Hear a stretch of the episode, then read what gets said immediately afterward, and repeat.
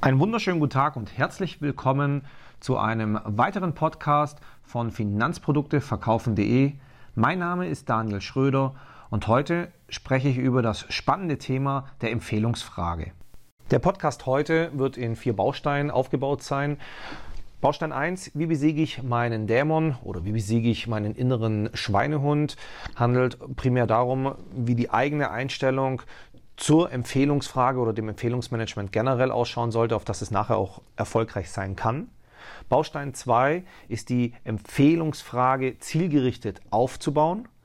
Im Baustein 3 geht es über die Verbindlichkeit mit und nach der Empfehlungsfrage und auch den daraus zu resultierenden Erfolg. Und im Baustein 4 möchte ich auf die Anker setzen Theorie eingehen. Ein kleiner Ausblick ins, in den Bereich NLP, der neurolinguistischen Programmierung.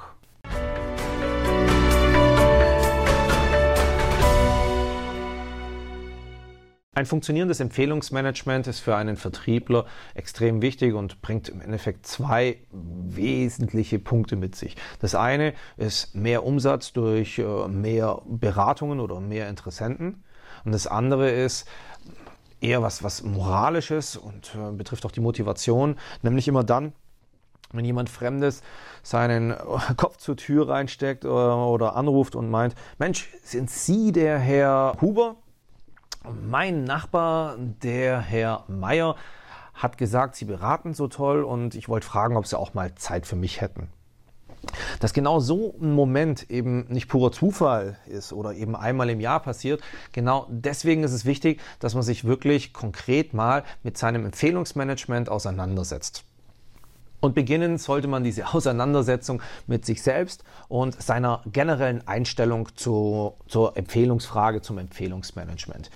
Wenn wir hierbei über den Dämon sprechen, dann betrifft es ja, von der Begrifflichkeit eher als Synonym für den inneren Schweinehund, die, die Vorbehalte, die man eben so pflegt, äh, oder die Zurückhaltung, ein bisschen die Bauchschmerzen, alles das, was, das, was im Bauchbereich eben entsteht.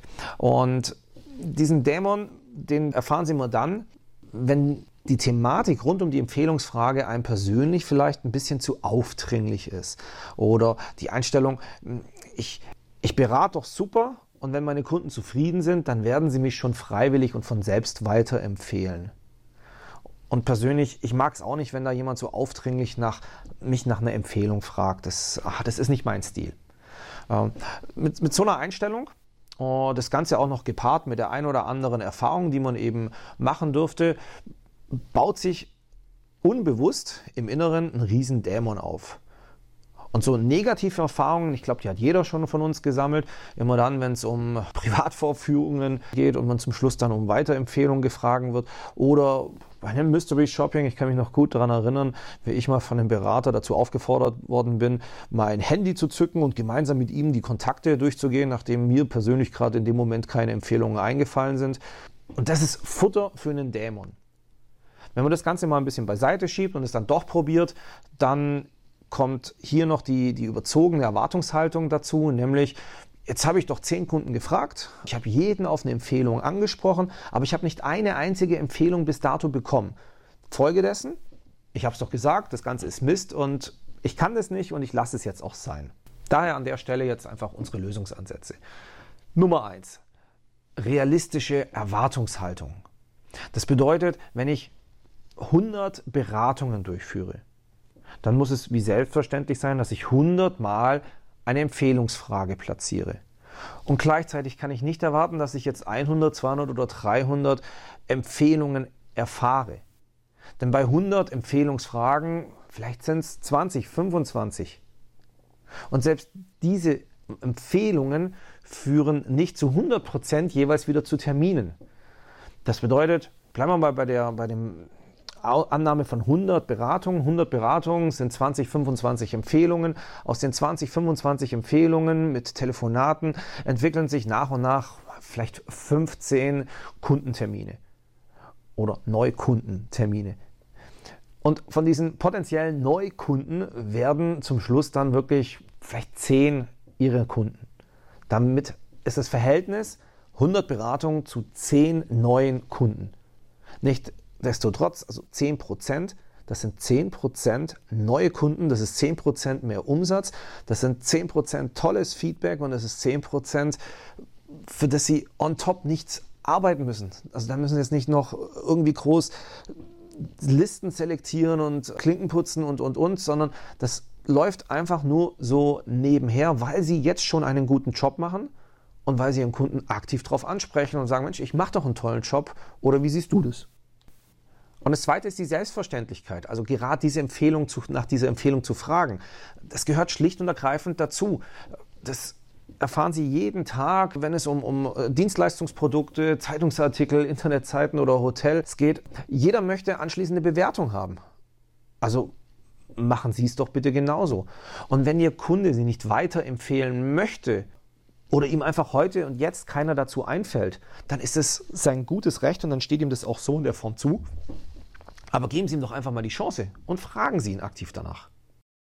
Zweitens, direkt den Dämon mal angehen und den Dämon wirklich entgegentreten. Und den Dämon, ihren eigenen Dämon, treten sie am besten mit drei konkreten Fragestellungen entgegen.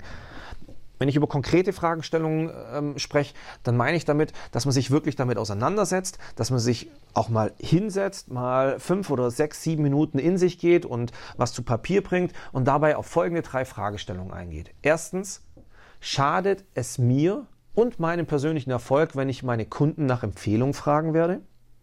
Zweitens, wie viele Kunden haben mich denn in der Vergangenheit jetzt schon verlassen, weil ich sie eben nach einer Empfehlung gefragt habe?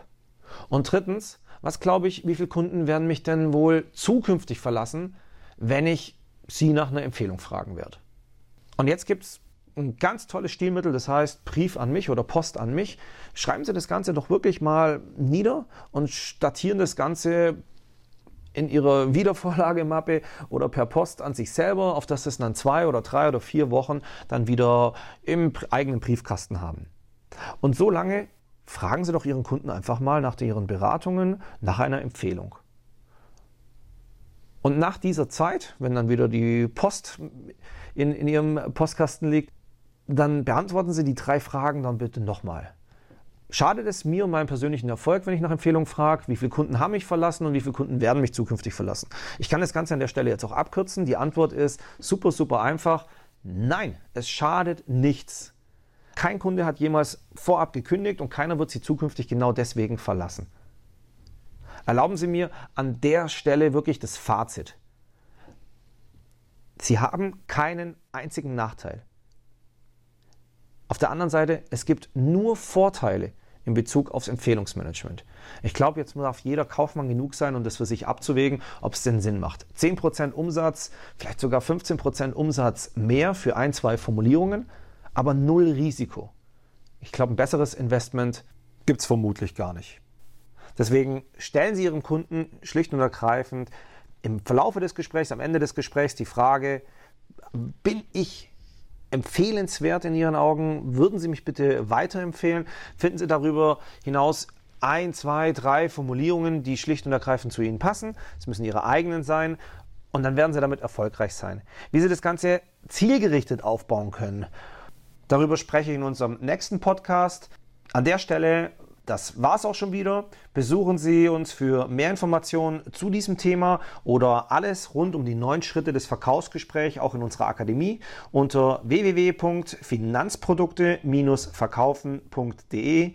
Ich hoffe, Sie sind jetzt schon wieder einen Tick besser. Verkaufen Sie es gut und auf bald, Ihr Daniel Schröder.